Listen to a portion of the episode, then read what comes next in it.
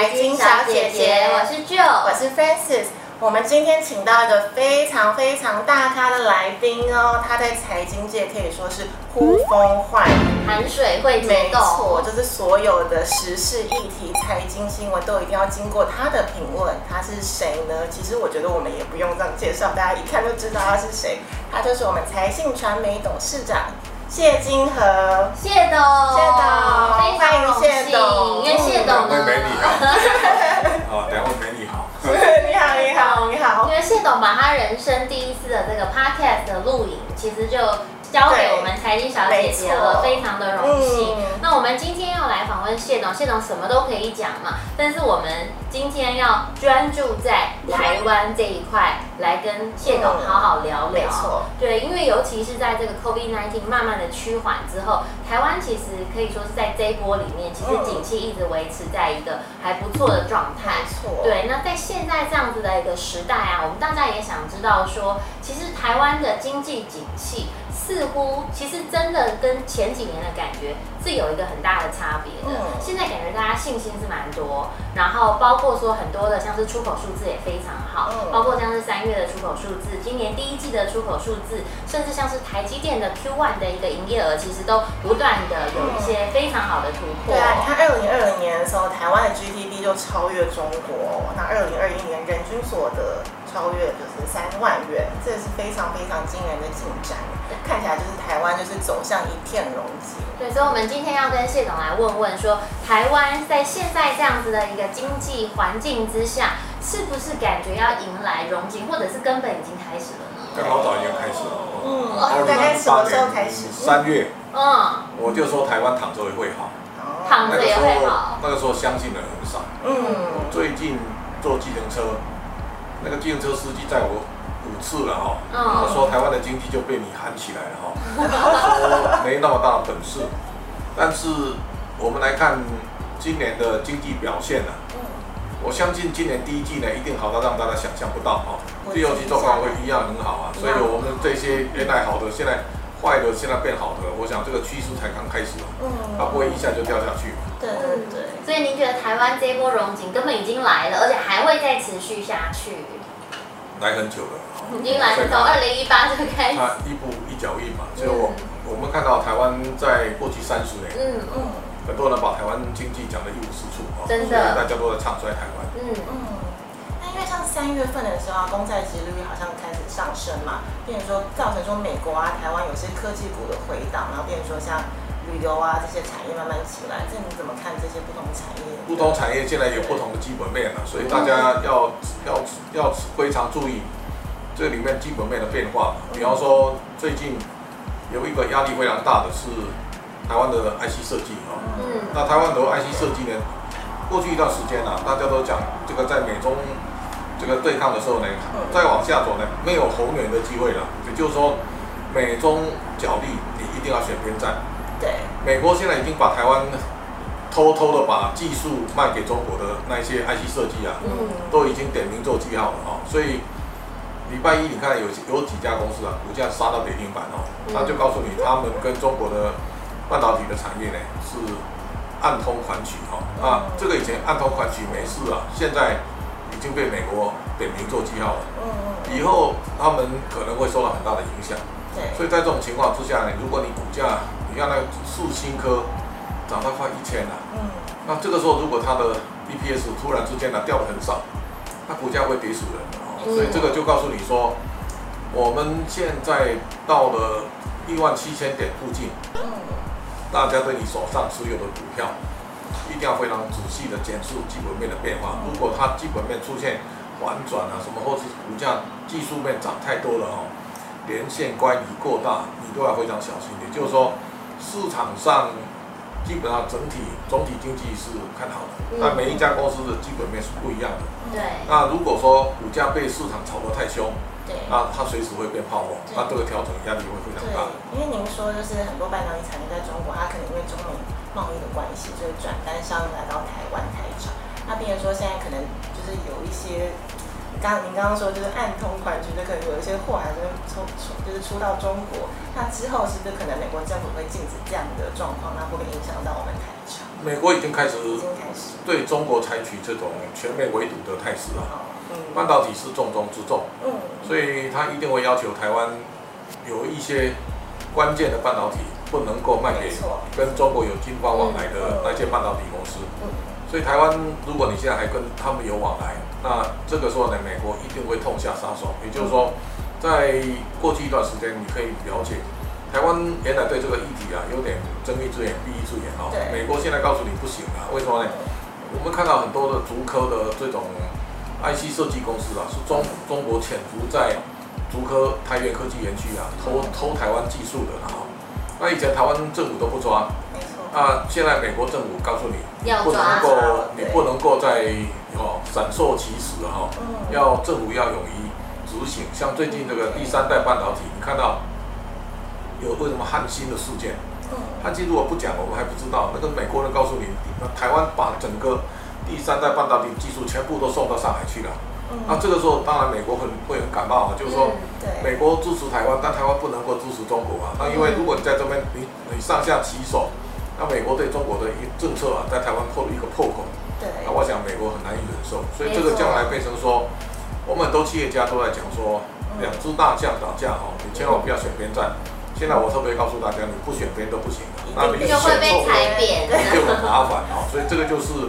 未来产业当中的定位啊，大家一定要想清楚。对，不是要选中国就是选美国。因为现在两边真的是壁垒分明啊，一定要可以说是看你要去站在哪一队这样子。嗯。那就是那个谢总跟您问一下，因为在其实最近这几年也非常多台商的资金回流，然后甚至很多，也许就像您您这样讲，在中美贸易战的关系之下，有一些厂移到东协，有一些厂直接移回台湾。那您怎么样来看说，在现在这样子一个中美贸易战来看的话，那台商的未来您怎么看？然后各个产业您又有什么样子的一个建议或者是？其实我们也蛮好奇，说各个产业，包括说像石化啊、自动化设备啊、纺织啊，然后电子业啊这种产业，有更细的，就是建议给大家。好，这个我们以前啊，台湾很多企业都把那个希望寄托在中国。对。那最近有一个例子哈，你看那个冠军瓷砖的董事长李龙德，有一天就来到我办公室。嗯。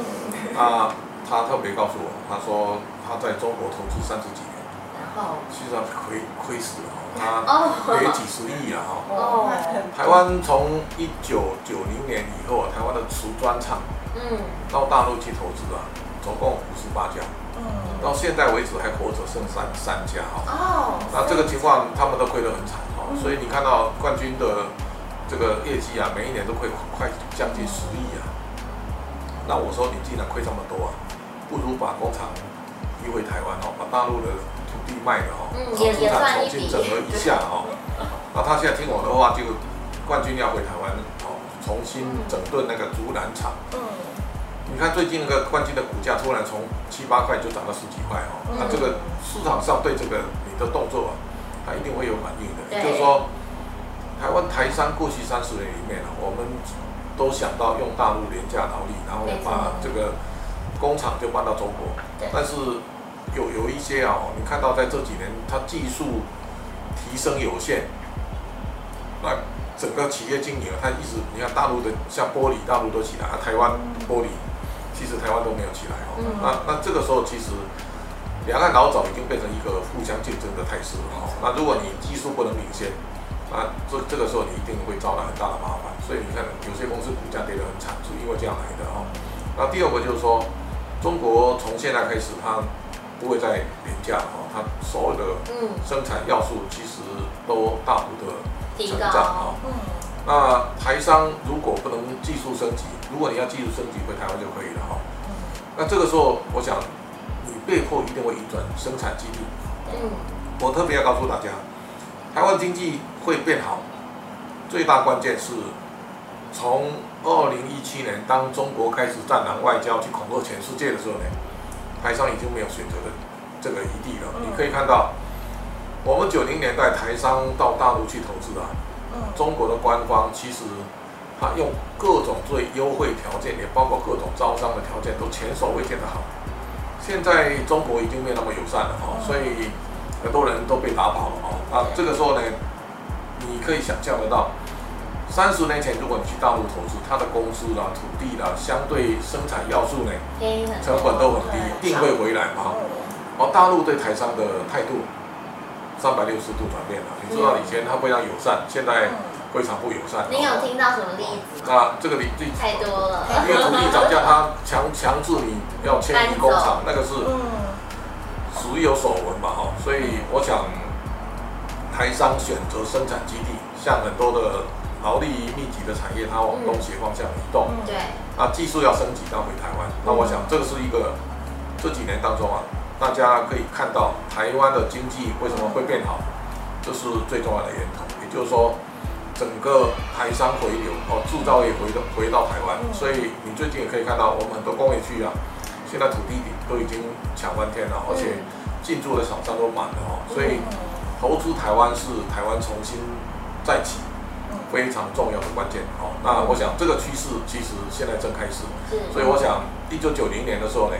我告诉大家说，台湾三十年不会翻身了，大家不太相信。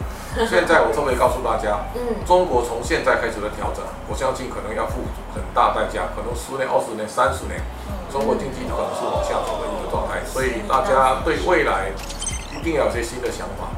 嗯，所以您认为说，三十年前您做了一个预言，您现在再做一个预言，就是中国经济可能要迈向十到三十年的调整，但同时。哇，我们台湾这边也因为台商回流，要迎来一个下一波的大。我讲台，我那个时候二零一八年三月讲台湾会好到你想象不到哦，台湾会好三十年，三十年做也会好，没有人没有人认同。现在大家开始有点感觉。哇，现今年现在二零二一，所以才刚开始三年，后面还有二十七年，我们才刚刚起步而已。是，那您觉得说，在这样一片的这个实体经济的确是非常好，台商回来，然后包括说是抢一些工厂用地等等，就是实际的来促进了一些投资。但是我们回到一个股市的这个面貌，因为现在已经一万七了嘛，您刚刚讲说整体经济是很好，当然 maybe 个股是有一些泡沫。那您以总经的角度来看，觉得台股还有在往上创一个新波段行情的机会吗？台股到现在来看，基本面还是。是，那会涨到多少？我们不不想说，但是基本上，你只要好好看个股的内涵啊，也就是说，你手上的公司的股价，嗯，有没有太贵啊？那有没有涨太多？嗯，那以目前这个情势来看，第一个呢，大家对台股的上涨，嗯，因为。我们过去三十年台股很少超过一万点，啊，每次超过一万点都崩盘。对呀，好担心。到了一万七以后呢，大家会非常恐惧，嗯，所以大家会有问号，台股还能再涨吗？哈，嗯，我在想，台股如果在一万六、一万七啊，能够慢慢打底，变成一个平台整理，不要乱冲哦。指指数如果从一时之间的短线冲太快，嗯，它一定会有崩盘的余地啊。啊，台股走到这个位置，其实应该巩固一整顿了啊。所以我想，最近你看到，去年台积电、联电跟联发科、台达电跟鸿海这五档股票贡献台湾的指数啊，是七十五趴。嗯，今年开始这五档股票都不太会涨哦，他们都在整理。大家要记得。那剩下涨的个股，它跑到外面来了，所以今年可以看到有很多的纺织啊。钢铁了，很多传产股，他们慢慢的开始涨起来。那这个涨，我相信对台股的健康的轮动是有帮助的。嗯。所以在这种情况之下呢，可能台股在未来这段时间呢，第一个呢，指数还是会在高档，但是不必太在乎指数到哪里，因为这是习惯的问题。就是说，将来有一天你看到美国的道琼指数啊，原来过两万，我们已经觉得不可思议了。对呀。现在三万三千点哦，那我想。如果台湾的经济基本面持续还是往上走，那我相信台股的指数空间还是会往上走。破两万点。那这个时候有人两万点很早就喊了，好，那这个时候大家可以想象一下，指数一回事哈，但是你的投资啊，当然这个跟指数没什么关系哈，重量还是在在。挑对产业跟挑对个股，嗯嗯嗯，我想在过去一段时间呢，台股上涨涨了五倍、十倍的股票一大堆啊，真的。所以我也常常鼓励大家，股票不要把它做得太短哦。我们很多人是当当当天哦，有很多年轻人啊，喜欢当天高当冲。那我想股票这个太累了哦，我觉得你在投资上哦，应该悠游自在，怡然自得。那自己多做一点功课，采取一个比较中长线的波段的操作，我相信可能会比较好。像今年，如果你从去年开始涨，嗯，你看长荣跟阳明都十块钱以下，真的，现在都他妈将近五十块了，对不对哈？那那你想，很多人哦，很多人都是看了一下，啊，赚两块或两毛就跑了哈。那那其实你应该看整个货柜行业的景气到底会持续多久？是，嗯，而不是把那个常见股票变成短线股票。您觉得说货运呢？因为最前阵子都很热嘛，但是现在又已经回到一个高价了，像是长荣五十几了。那您觉得？在您看好这个景气之下，现在还可以冲吗？现在不是乱冲的，这个如果你有比价买就抱准嘛。你现在如果 你在那边每天打短线进出，你根本不知道什么在才叫高点啊，对不对？如果你如果十块钱以下买长荣跟阳明，你就抱着就好，那跟都没有关系啊，对。但是五十块钱买，你每天都很害怕。真的。这个投资差别就在这里嘛，所以我一直不太喜欢大家用太短线的思维啊去看的。一个真正货柜行业的景气呢，你知道它已经是十一年了。已经惨到不能再惨。嗯，我举一个公司来看，韩国的这个货柜行业有两家公司，嗯，一家叫韩进，在二零一五一六年呢就倒闭了破产，另外一家呢现代商船，现在它已经快死了，它差一点点了，就政府后来拿六兆韩元出来救它。嗯，你看那个现代商船啊，最惨，它从二十三万六啊掉到是两千一百二十，大概得是九十几趴。嗯，今从去年啊，它从两千一百二十块涨到三万五千七百，它已经涨了十五点八倍了啊！那这个就会告诉你说，一个产业经过极度的这种寒冷，现在起来呢，它不会一下子就结束了啊！所以我说看货柜行业，你要知道，这种经过十年的压缩呢，这种酷寒的景气调整，现在一旦可以这个扭转这个原来的情势。我相信应该不会几个月就结束了啊，所以没有人知道货柜行情会多久。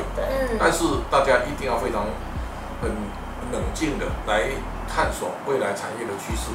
而股价也是一样，就是你不要每天频繁杀进杀出，到最后你你发现你只赚小钱，但是呢，你你真的大就是大波段的行情，你可能你会擦身而过。就是大家要有一些不同的想法跟思考的焦一个焦点。嗯，那谢总，您刚刚有提到说，就是建议说大家是看长期，然后 hold 住这个波段。那你有没有建议说下半年有哪一些个股，就是您这边比较推荐的投资朋友可以做？所以你现在现在像最近这两天，嗯，上市贵公司公布年报，嗯，那年报其实我们最近在讲那个三利三升和三利三降有没有？嗯，那你根据这个里面的内容啊，好好去看个股的变化啊。如果第一个呢，它毛利率是往上走的。嗯。毛利率拉高以后呢，三利是什么呢？毛利率、营业利率跟这个存益率哈。嗯。三个利如果都往上，我想对股价是有帮助的。嗯。那第二个呢，大家一定回头要看它的殖利率。对。也就是说，一家公司它长期配发的股息，会对股价形成一个很大的后盾啊。如果如果股价超很凶啊，股利配发很少啊，像最近我举个例子来讲。像那个台积电的精彩哦，它股价快两百，但是它只配两块钱的现金，那殖利就一趴，嗯，所以那个一趴宣布以后呢，精彩股价就不但没涨还回档，嗯，所以这个就告诉你，那个配息啊是非常重要的。你看在去年当中啊，比方说台米，它宣布配三块四啊，那三块四其实台米殖利七趴，那这样的公司它又好又稳健，对，这个时候你长期投资它没有问题了哈。那你看半导体里面呢、啊，日月光从原来配两块，现在配四块哦，嗯，就展现高度企图心嘛，嗯，那联电从配八毛变一块六，当股利改变的时候呢，股价也会有更强大的抵抗力，也就是说，股价上涨之后呢，要看大股东愿意分享股东的诚意哈，如果你的配息相对比较高，那我想会支支撑股价的这种相对的长线投资，他愿意持有，你看到。像去年啊，华硕 EPS 三十五块七，嗯，那它配它配二十六块，主力超过七块，然后呢，你看广达也是一样，广达配五块哦，那主力超过五块以上啊，嗯、所以你看红海配四块钱，它不如广达，所以最近红海股价就走走势相对就比较弱哈。嗯。所以这个就告诉大家，你到了一个呢，从三率的观察，一直到主利率的变化，像台湾，我们看到有一家股啊，叫大立光，对不对？嗯。大立光它的毛利最高从七十一点五一路下降，现在变成到今年第四季，去年第四季是六十四点四。嗯。它已经毛利连续衰退五季了，那我想。这个情况如果没有没有改善，大立光股价将来还是会先会下跌，嗯，所以这个是做功课的关键时刻。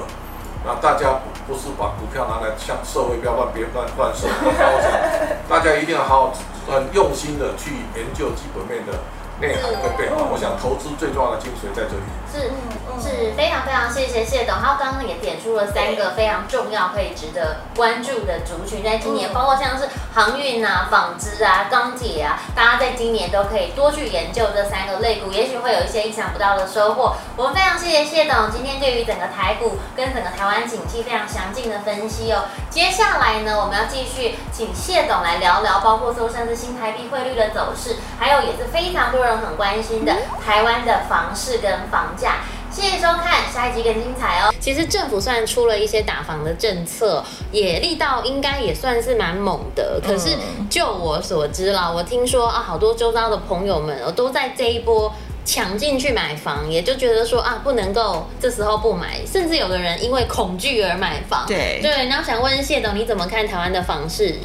你现在弄清楚，你买房子啊，嗯，到底为什么要买房？哈，嗯，这个房子呢是拿来用住的哈，拿来给你住的哦，不是要你去炒的了哈。是，嗯，这个观念大家一定要分清楚。也就是说，从现在开始，你可以想象得到，每一个国家的政府其实都会用政策的力道呢去打击囤房的人哦。所以我一直跟大家讲，如果你真的要投资啊，投资股票就好，你千万不要投资房地产。嗯，好，为什么呢？房地产其实回报率很小，哈。那我们如果买一个房子要租给人家，不一定租得掉。还有你房屋税、地价税扣一扣，你所剩无几啊。嗯。像现在如果你买房子又买又卖啊，你看那房地合一税扣四十五趴，我我相信扣完你就剩下一点点了啊。万一不小心赔钱，那就没了。那如果真的要做投资，那投资股票就好了。投资股票有一个好处，我我跟我从市场买，从市场卖掉。没有人知道我卖给谁啊？买房子你要卖给人，还知道卖给谁啊？所以我非常不鼓励大家拿钱去投资房地产哦。啊，除非自己要住。我想，如果房子你自己要住，嗯，再贵你都可以买哦。那如果你不住啊，千万不要买房子来来囤积啊。我觉得当房奴是很辛苦的哦。所以一方面，我们大家可以看到。将来的房地产一定会出现很大的变化。我们以前有有有钱的人啊，嗯，他可以买五个、十个房子哈。对。那现在政府要对付你很简单啊，将来他主要把那个囤房税啊，哦，包括房屋税、地价税，嗯，你说一户我我我按照多少，两户我扣多少，三户扣多少？没错。他当然扣税的税制，像囤房税这种啊，嗯，持有税啊，他已经扣到让你痛不欲生哈。所以我想未来的整个市场啊，不利于。这个囤房者哦，所以大家一定要很清楚，就政府手上工具啊非常多。嗯，那第二个，我们看到现在政府还没有真的动到那个土地那一块，为什么？这些年哦，大家最有钱的大家都去买土地，为什么？土地课税很轻微啊。那大家知道土地只课。增值税啊，嗯，增值税有很多闪避的空间啊。如果有一天啊，政府想想清楚了，你不要再遵守这个国库平均地权哦，按照实价课税啊，那一定大家跑都跑哦，你就一定会打跑大家嘛。为什么呢？那个税因为课土土增税啊，里面有太多花样哦。那我想政府现在还没有去面对，但有一天如果他真的要对课土地税的话呢，我相信所有的这个土地税扣下去啊，很多人无利可图啊。大家一定要知道为什么你你很多营建股你不值得投资？为什么呢？营建股我们常讲面粉跟面包哈，那营建业营建业大概就是加工为主做面包的嗯，那你土地买卖就等于买面粉哈。那这些年当然你看做房做房地产，当然他们很多房地产老板他们赚很多啊，嗯但是你如果仔细看那一些他们背后经营的房地产上市公司啊，其实获利都普通了哈。那为什么呢？他最好赚的钱都他们自己赚走，为什么？都在土地交，因为一个土地是老板买的啊，老板买来卖给公司去盖嘛，对不对？嗯。所以通常来讲，到营造的时候，到营建了，你真的赚的钱不多啊。但是老板去买地的时候呢，他已经赚不知道多少倍了。突然听到一个。台湾你可以想象到，台湾的很多营建业老板，他们身价都上千亿啊。嗯。那这个上千亿都不是从盖房子赚来的，都从土地哦。所以我想将来。要解决社会不公不义啊，一定要从土地下手哦。这么多年当中啊，其实大家都睁一只眼闭一只眼睛，房地产炒作，房地产真正罪大恶极就炒作土地啊。所以我想，台湾我们在这个未来的发展当中，我在想政府什么时候呢会懂得应用哦，这个知道土地危害之大哦。为什么土炒土地没事哈？啊，房价为什么会高？因为土地涨太多了，你知道，很多地，一平三万，突然嘛炒一炒变成一平一百万的了。那你你想，在在一平三万的土地盖房子，跟一平三一百万以上的土地盖房子，那盖出来的成本完全不一样嘛。房价会贵是因为土地高啊。哦，所以这个是大家对房地产的结构啊，一定要非常清楚的。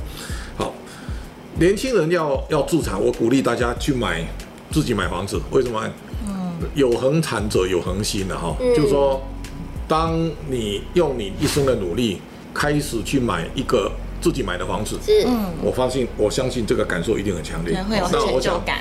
这个就是建立一个城堡的概念哈。那我想，尤其成家的年轻人哈，如果夫妻两个人大家共同打拼，然后很努力的共同买一个房子，你会觉得那很有实在感哈。但是。我不鼓励说你买好几个房子，在那边缴房贷，投资那个就没什么意思啊。就是说，将来的我我我我也常跟房地产的老板讲啊，我说房地产将来就有几个显著的需求，一个呢叫自住，低低总价的自住哈。第二个呢要换屋的，也就是说，将来你你你你你的收入更好。